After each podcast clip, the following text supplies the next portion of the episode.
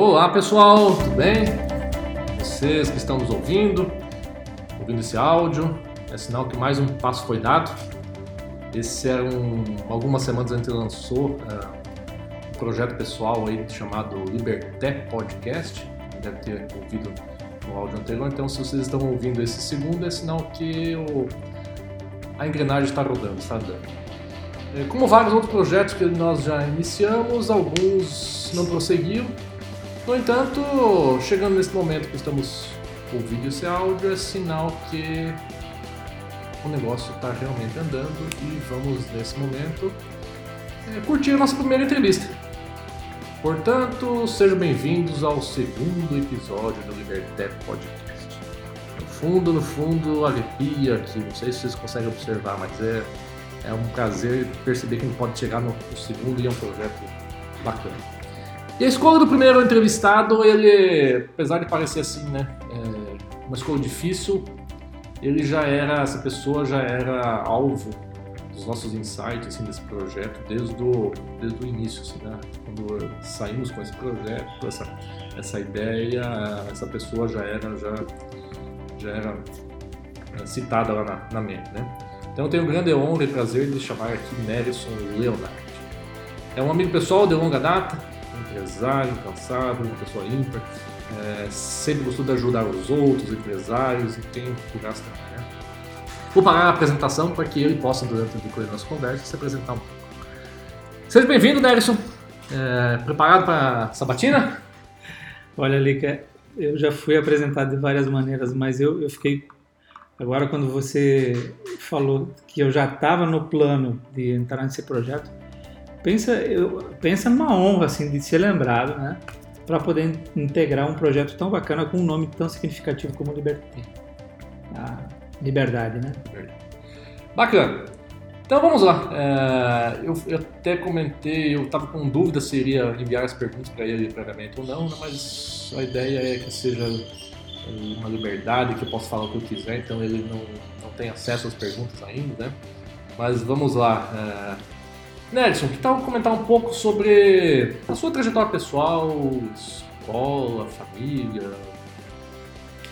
Bom, a gente, como empresário, né, aqui no Medianeira já 15, 16 anos com uma empresa de gestão de documentos na, área de tecnologia, que foi onde a gente teve mais contato, eu e você, né, Ricardo? E eu vejo que o que nos trouxe até aqui é uma, uma confusão de coisas boas, né? Eu fui por muito tempo, eu e minha esposa, professores de dança do CTG, que a gente trabalhava com grupos de dança. E a gente, com eles, aprendeu uh, o senso do pertencimento, o significado de fazer coisas em conjunto e, e como é importante trabalhar essa noção, tanto para nós quanto para os nossos filhos, as pessoas que a gente gosta, né? Assim, uh, o, o, trabalho em conjunto é, é bem bacana, né? Então hoje na minha empresa a gente leva um pouco daquela filosofia de que tem que estar todo mundo bem, a gente procura criar um ambiente muito favorável, a gente procura fazer uma, uma empresa é, que nós gostássemos de trabalhar. Né? Não pode ser só um negócio financeiro, sim, ele tem que dar lucro, mas tem que ser um ambiente muito favorável. Prazeroso, né? Prazeroso. Isso aí também é uma característica que eu via muito no, na tua empresa, no portal, né? E a gente conversou várias vezes sobre isso, né? As pessoas têm que, elas têm que acordar de mais cedo pensando que vão trabalhar, e não com aquela sensação de, ah, tenho que trabalhar. E isso aí faz toda a diferença, né, nas pessoas com as quais a gente trabalha. Que elas vivam o trabalho e o, o senso de, de, de é, fazer alguma coisa produtiva para outras pessoas. Essa questão aí de é, vir trabalhar com um propósito, né? Eu recordo dentro de uma das nossas atividades da nossa empresa também, Tínhamos lá um café com o chefe e numa das oportunidades, uma das colaboradoras falou assim, ah, Lica, Leandro, é, no portal é a primeira empresa que eu acordo e não fico pensando uma desculpa para não ir trabalhar. Né? Então aquilo lá fez muito sentido, né? Era, era bem divertido esses, esses cafés aí, né? É, eu conheci o Nelson, é, nós estávamos discutindo antes assim, quando foi isso, não tenho certeza, nós não temos a clareza, porque nós, eu usei no Cefet, ele também estudou na ocasião. E eu acredito que a gente se aproximou muito mais né, através dos núcleos de informática, né, do núcleo de informática da CIM, né, Associação Comercial que nós éramos associados. Nós marcávamos reuniões para definir quando seria a próxima reunião, mas a gente foi, foi bem bacana, a gente fez um selo sobre o lucro na ocasião, fizemos treinamentos tudo mais. É, como era, Nelson, 10 anos atrás aí, Nelson? Nesse, talvez nesse início, nesse, é, nessa, nesse momento que nós nos aproximamos muito mais, eu acredito que deve ter sido. Vou chutar 10 anos. Como é que era o Nelson 10 anos atrás? Poxa, aqui a gente pode pensar o seguinte. É, com certeza com bastante sonhos e é, eu me lembro que eu fiz em 2002 pouco mais de 10 anos, né? Quase, quase 20. Eu fiz em 2002, a, passei pelo Empretec. E eu lembro que tem uma das atividades lá, você passou também, né? Também, perfeito. É muito bacana, muito bom treinamento empresarial. E lá a gente tem que descrever como é que a gente se imagina no futuro e tal. E esses dias eu procurei como uh, o que eu escrevi lá.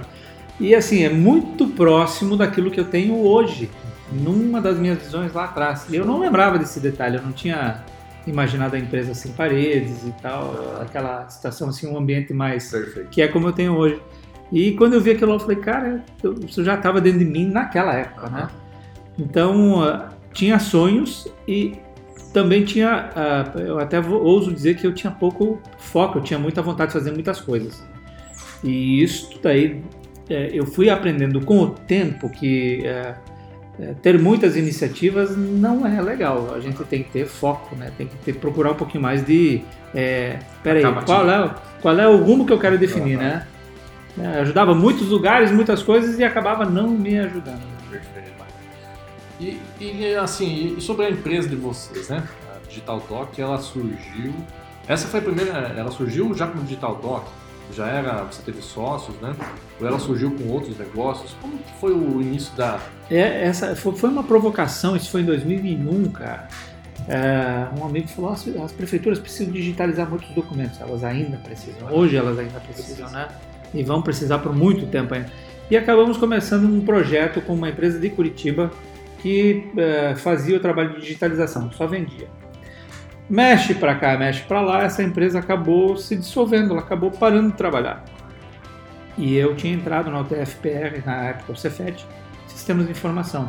E lá eu fui construindo a ideia, fui construindo as possibilidades e desenvolvendo algumas parcerias para começar esse projeto. Incubei a ideia na incubadora, e eu lembro que na época da, da incubadora a gente passa por uma entrevista, uma banca, né? e a, e a Margarete Calvila, aqui de Medianeira, uma colega nossa que eu admiro demais, uma grande empresária. Ela fez uma pergunta assim: é, Nerison, esse teu produto aí, você tem certeza ele vai ajudar mesmo as empresas? Aquilo na hora me soou como uma facada no meu filhinho, do meu projetinho querido. E, aquela, e eu vou te falar que eu, eu consegui responder essa pergunta uh, eu acho que há uns cinco anos atrás que eu consegui esclarecer aquela dúvida que ela trouxe naquela época. Mas por quê? Um pouco porque eu não soube explicar bem a ideia, e outro pouco ligado exatamente à falta de foco do produto. O produto ele era muito aberto, faltava algumas questões lá, e a gente foi vendo que, puxa vida, aquela pergunta lá fazia todo sentido. Então, um dos aprendizados.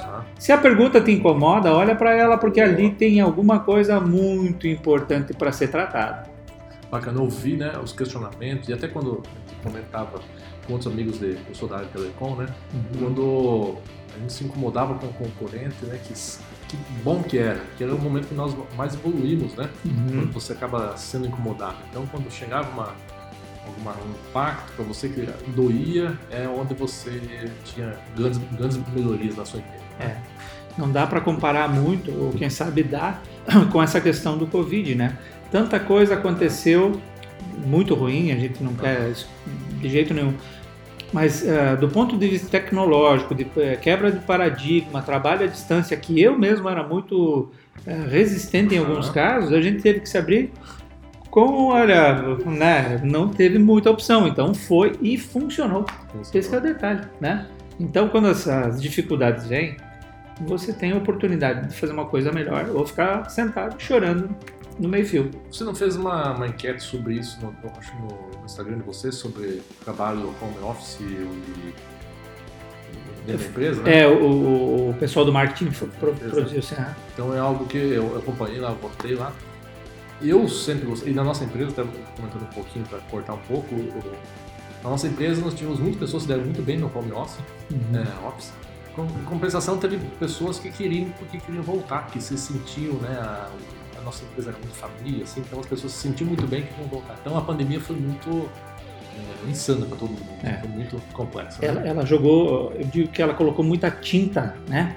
deu muitos contrastes. E eu, eu, eu senti exatamente isso também. Tem pessoas que têm a preferência por trabalhar em casa. E tem pessoas uh, que dizem assim, gente, se eu, se eu, ficar em casa não vai rolar, eu preciso estar no meio do movimento aqui com as outras pessoas. É uma, eu tenho que ter essa sensação de acolhimento do meu, do meu time, né? Que bom que temos essa divergência né, de, de comportamentos de pessoas, Sim. isso é bom, muito bom. E ainda sobre a sua empresa, né? Você teve, é, ela surgiu com você, você tinha mais dois sócios, né? Isso, quando ela começou, é, era eu e a esposa, e aí depois, com o tempo, essa questão dos sócios é uma coisa que eu tenho uma, um carinho muito especial. Os primeiros sócios, de fato, da, da minha empresa, quando a gente estabeleceu, isso foi em 2000 e, 2007, se eu não me engano, 2005, 2007, eu não lembro agora. E eu tenho um papel lá, um rascunho, é, em que aparecia o nome do Márcio Charan e do Clédio Marshall. Uhum foram sócios assim que me ajudaram de uma maneira que eu tenho um carinho por eles, a gente conversa volta e às vezes. É muito legal. São pessoas que eu sempre digo e disse e repito, eu entregaria para eles cheque em branco, tamanha confiança que eles é, conseguiam me passar, tanto de seriedade de pessoas como seriedade de atitudes. Né? São pessoas que me ajudaram a aprender muito sobre o meu negócio, sobre até a minha personalidade. E, vendo isso sobre como sociedade, né? Nós vemos é, muitas empresas que iniciam com a sociedade, mudam, ou pessoas buscam sócios. Uhum. Você teve esse. Você iniciou com uma sociedade, você. Depois mudou. Mudou, é, uhum. eles acabaram saindo da operação, você isso. conquistou outro sócio, depois mudou. Conta um pouco sobre isso, até para a gente dar um, um, uma visão assim, para quem está querendo empreender, né? Como que. Em 2000... Que visões você teve, né? Uhum. Em 2000 2013, é, uma empresa de Cornélio Procópio, é, chamada Forlogic, do Jason, do Jackson e do, do Diogo, também outras três pessoas que eu tenho, cara, eu, eu tenho uma admiração por, pelos meus sócios muito grande.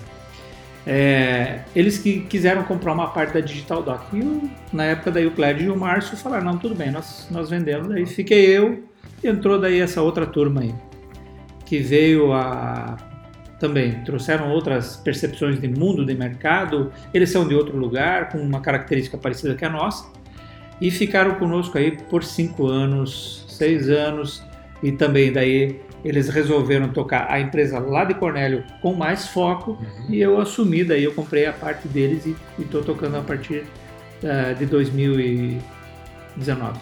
Mas, uh, assim, uh, uma coisa que eu aprendi sobre sócios é que, cara, eu fui muito abençoado uh, na questão de sócios. Todos os que estiveram comigo sempre foram pessoas muito leais, muito honestas, e eu não tive grandes problemas, exceto aqueles de, de, do dia a dia. É, eu não tive problemas com sócios, nem para começar ou para terminar. O Jason, na época, quando a gente resolveu separar, ele falou assim: olha, a qualidade de uma relação você mede ela no final. E nós terminamos de volta e meia, trocamos algumas coisas dúvidas, percepções. E eu, uh, eu tenho muita honra de falar desses meus antigos sócios. E eu sou uma pessoa que funciona bem com sócios, eu gosto okay. dessa, dessa composição. Tem pessoas, uh, tem o meu irmão, por exemplo, tem um deles, o Rodrigo, ele fala assim: Meu Deus, eu não quero sócio de jeito nenhum. eu já não penso assim, eu, para mim foi sempre muito bom. Bacana. E o, nesse, nessa trajetória toda, assim, parte, tem, tem algo que você faria diferente, que você fala, que foi um aprendizado, fala, eu é, desse cenário todo, desses momentos todo de troca de societária, tem algo que faria diferente se fosse hoje? Olha, olhar para trás e ligar pontos é muito fácil, eu já dizia o Steve Jobs, né? Ele fala que para frente é complicado, mas olhar para trás e ligar pontos é muito, muito mais, mais fácil. Eu acho que hoje eu daria atenção, mais atenção para algumas outras coisas que na época não me eram muito, uh, não estavam muito evidentes para mim é, a exemplo de cuidar com mais atenção e mais foco a questão de produto, junto com sócios, é, me qualificar mais em algumas questões que eu fui ver com o passar do tempo que eu não tinha me preparado tão bem para aquela época.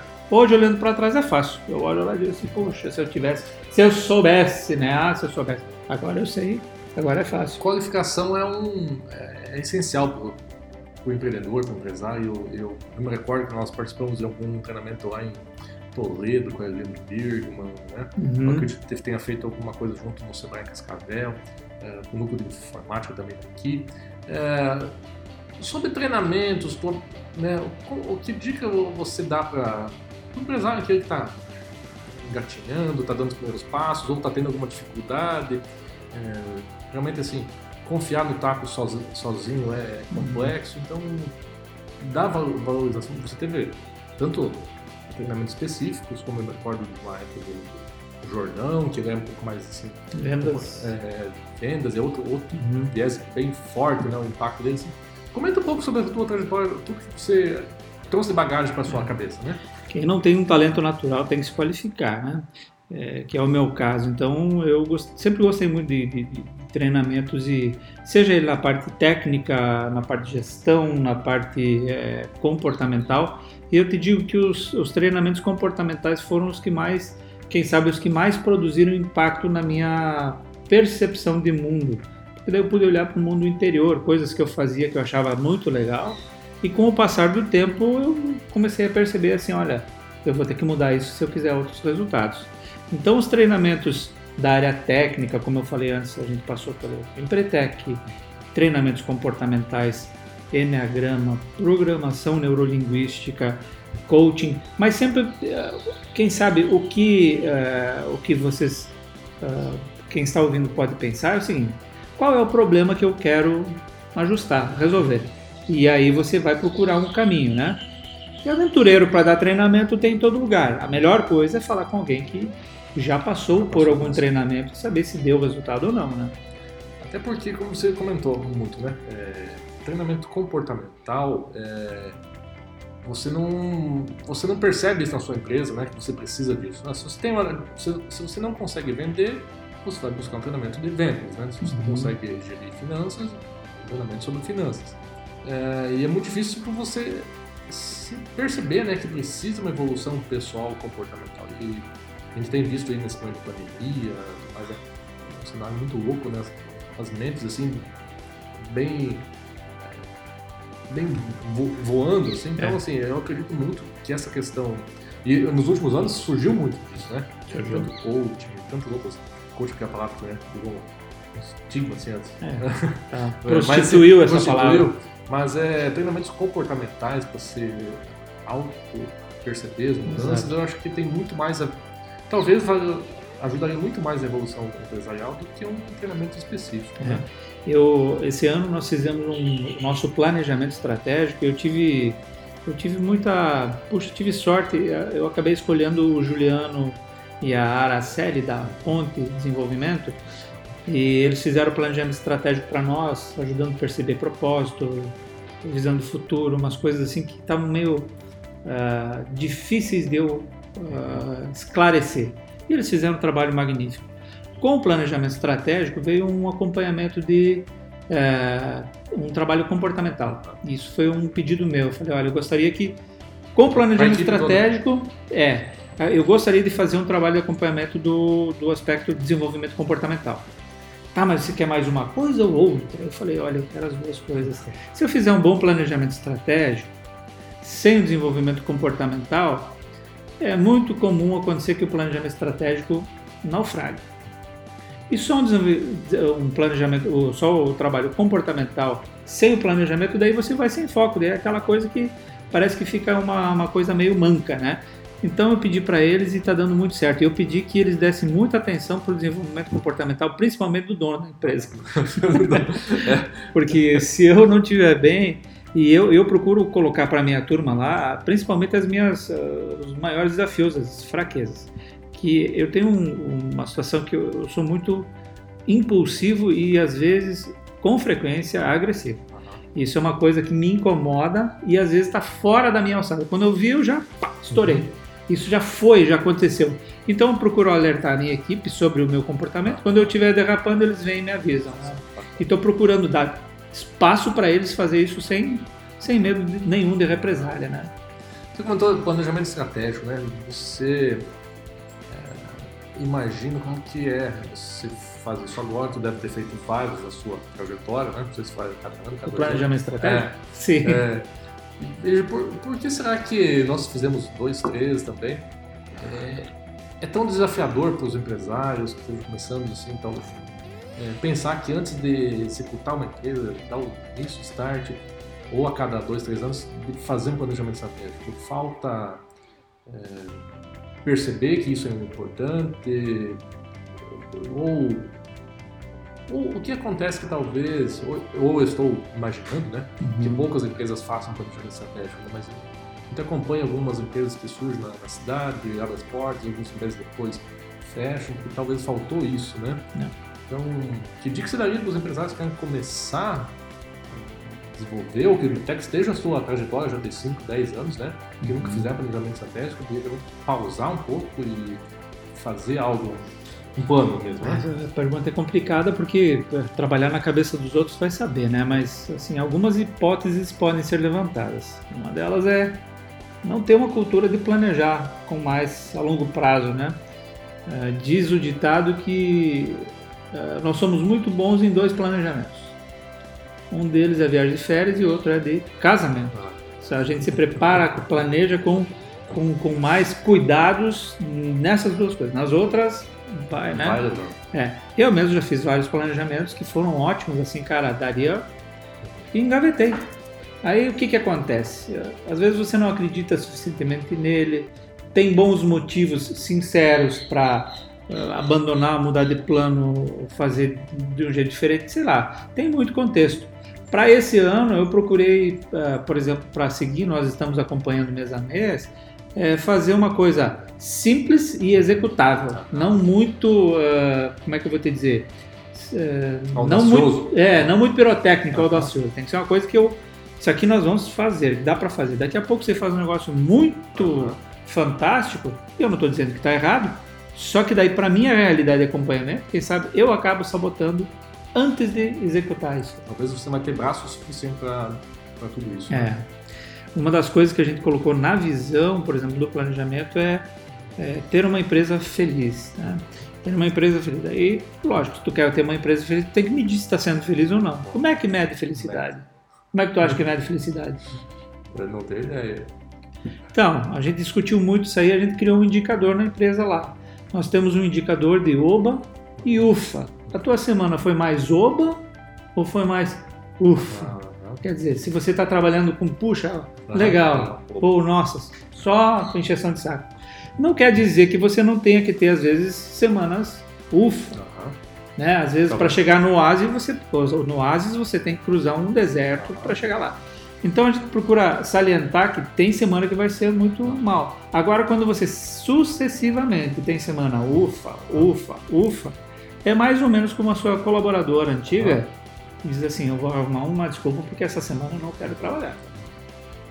E aí a gente criou esse indicador, o OBA e o UFA, medido de uma maneira bem simples, até para avaliar e se tiver que corrigir alguma coisa a gente consegue trabalhar com, com a, a turma lá. Medir, o sub, medir o subjetivo é, é, é um desafio. Sempre tem né? jeito. Aham. Sempre tem jeito. O professor Pavani, que é uma das pessoas que eu gosto muito também, ele diz assim: existe indicador para tudo, tem como medir. Você só tem que se dedicar ao negócio para saber se você está.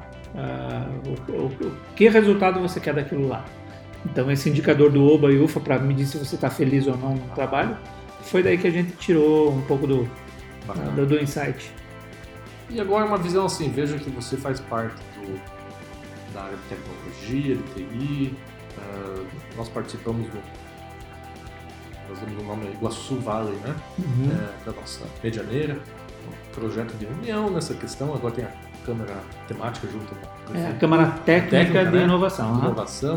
Tudo isso tem a ver com, eu acredito, com teus sonhos, teu propósito, de ver a cidade evoluindo como polo de tecnologia e tudo mais, além do parque tecnológico que está andando, mesmo durante a pandemia, né, a gente percebeu que as obras lá continuavam, né? Uhum. É, comenta um pouco assim, sobre a sua visão de futuro para a Medianeira, assim, como que você gostaria de ver ela daqui 10, 15 anos, a tecnologia, a inovação, né, o que, o que você A nossa cidade, ela é uma cidade, eu gosto muito de morar em Medianeira, eu acho que ela é muito bacana, ela é uma cidade que tem muito espaço e oportunidades, está crescendo, e ela tem mentes muito boas trabalhando na cidade. São pessoas assim que têm condição de, é, em conjunto, produzir um impacto, seja na administração pública, seja lá na CIMI, que a gente já fez parte das diretorias. São pessoas assim que estão de fato engajadas em fazer uma produzir um impacto.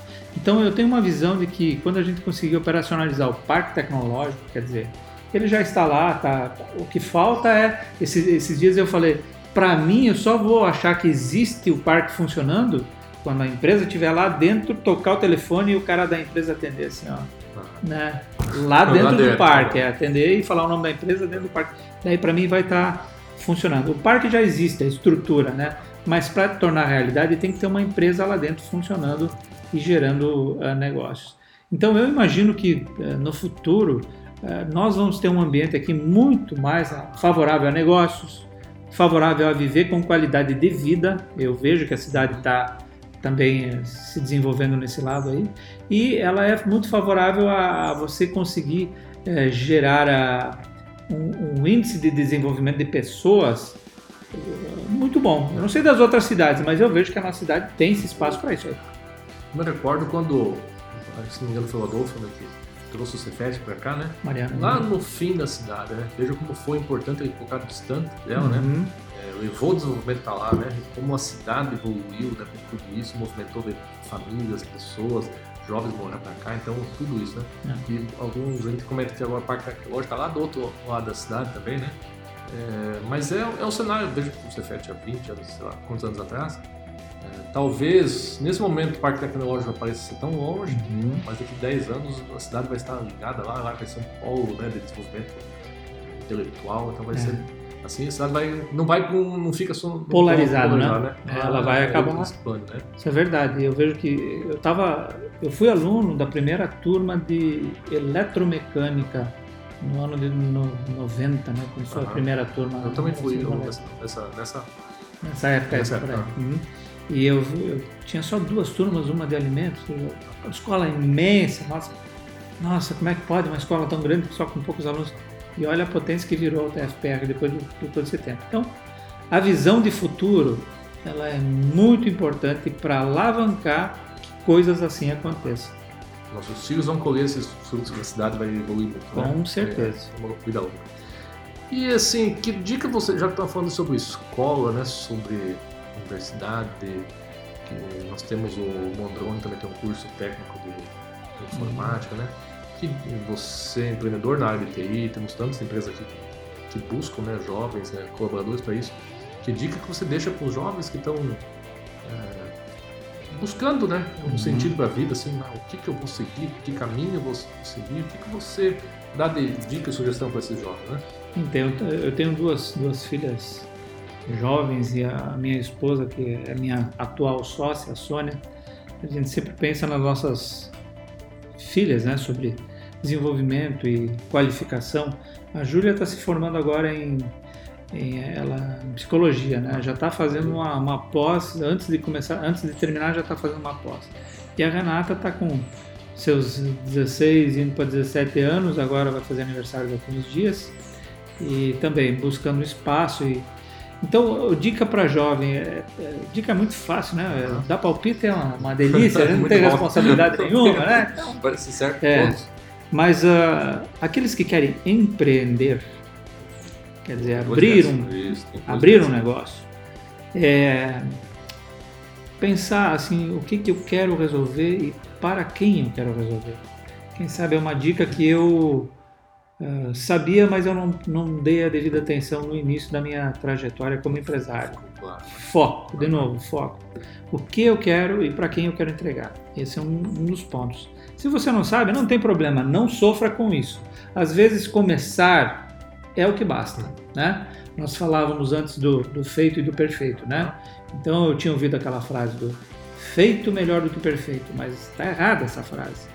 A frase correta é feito antes do perfeito. Você faz primeiro e depois você ajeita e deixa bem legal. Então quem quer empreender, comece, tem, procure eh, orientação. Eu já tive o prazer de receber alguns alunos até da UTF para ah, o que, que você faria e tal. Que bom dar palpite na vida dos outros, né? É muito gostoso. E, e para quem não vai empreender, quem está trabalhando, sempre ter com clareza a, qual é o problema que você está ajudando o teu chefe a resolver. Se você tem clareza do problema que você está resolvendo para o teu chefe, é muito mais fácil de você ajudar ele e a empresa dele a serem melhores e maiores. E ele vai ver isso aí.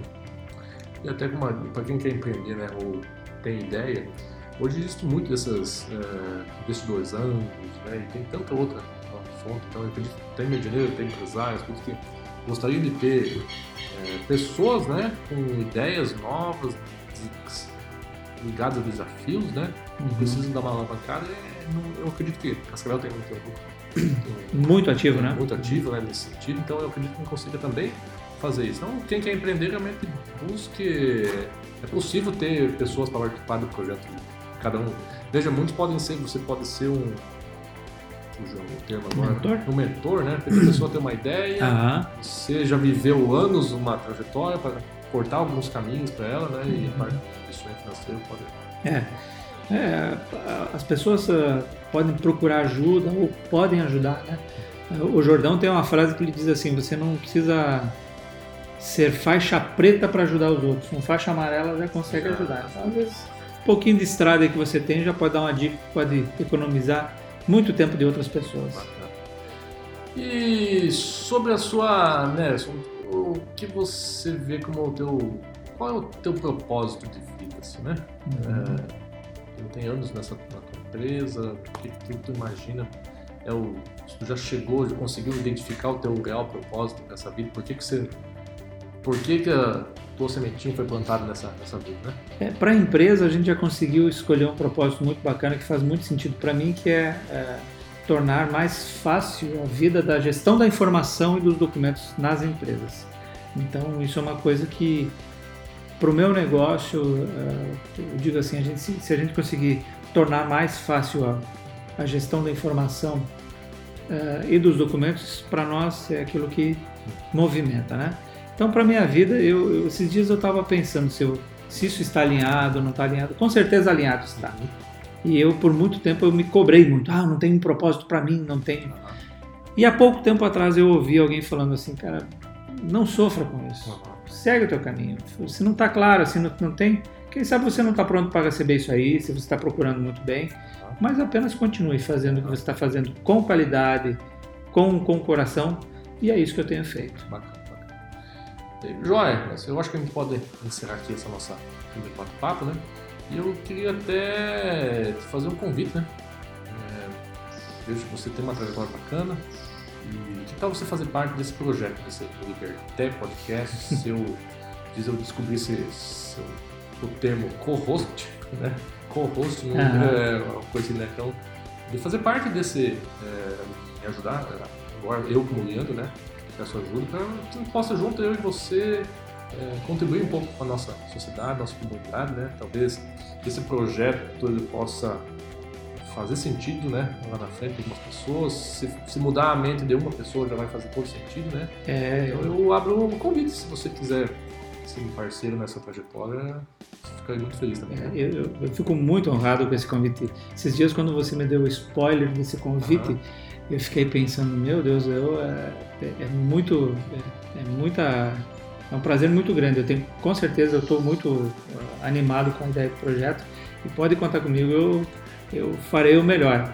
Eu fiquei pensando assim, qual seria o grande lance nosso, né? Uhum. É, quem sabe inspirar pessoas. Se nós dois sairmos inspirados, ah, já, já tá, já estamos né? num bom caminho, né? O fato de eu ter conseguido marcar esse momento e nos juntarmos, né? Vejo quantas vezes pelo núcleo tentar, ah, vou tomar um café, não, então eu nem encontrar os amigos já faz bom sentido. Então, se a gente conseguir nesse, esse projeto todo, trazer amigos até para conversar conosco, já vai fazer, já vai ter todo sentido também. É. Né? Se conseguirmos ajudar alguém também fica melhor ainda, né?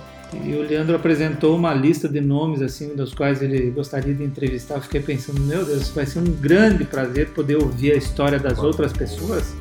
Cada um tem um pouquinho de história, um pouquinho, é uma bobagem, mas tem histórias relevantes para contar e ajudar outras pessoas a serem melhores naquilo que elas fazem. Show de bola. Bacana então, pessoal. A gente agradece aqui a, a quem está nos ouvindo. É, nós faremos esse, como é um projeto, o nosso projeto é que ele seja é, semanal. Então, talvez nas próximas semanas vamos entrevistar mais alguém e publicar nesse, nos, canais em que estamos ainda aprendendo. É o segundo, está processo evolutivo quanto a isso, mas no, no Spotify já ficou claro que é possível, né? Então a gente agradece o Neres pela presença e nos próximos vai se encontrar. Uh, o Neres vai fazer parte junto do projeto vai ser, eu acredito que vai ser muito divertido para vocês que estão nos ouvindo também, deve fazer, vai ser bem, bem divertido. Grande abraço, meus amigos. Neres, quer dar um toque final aí? Agora como co-host. Co-host agora? Leandro, obrigado pelo convite novamente. Você é um cara que tem também me inspirado e eu fico muito feliz de estar podendo estar contigo aqui nesse projeto. Vai ser muito legal os próximos encontros. Um abraço. Show de bola. Grande abraço, pessoal.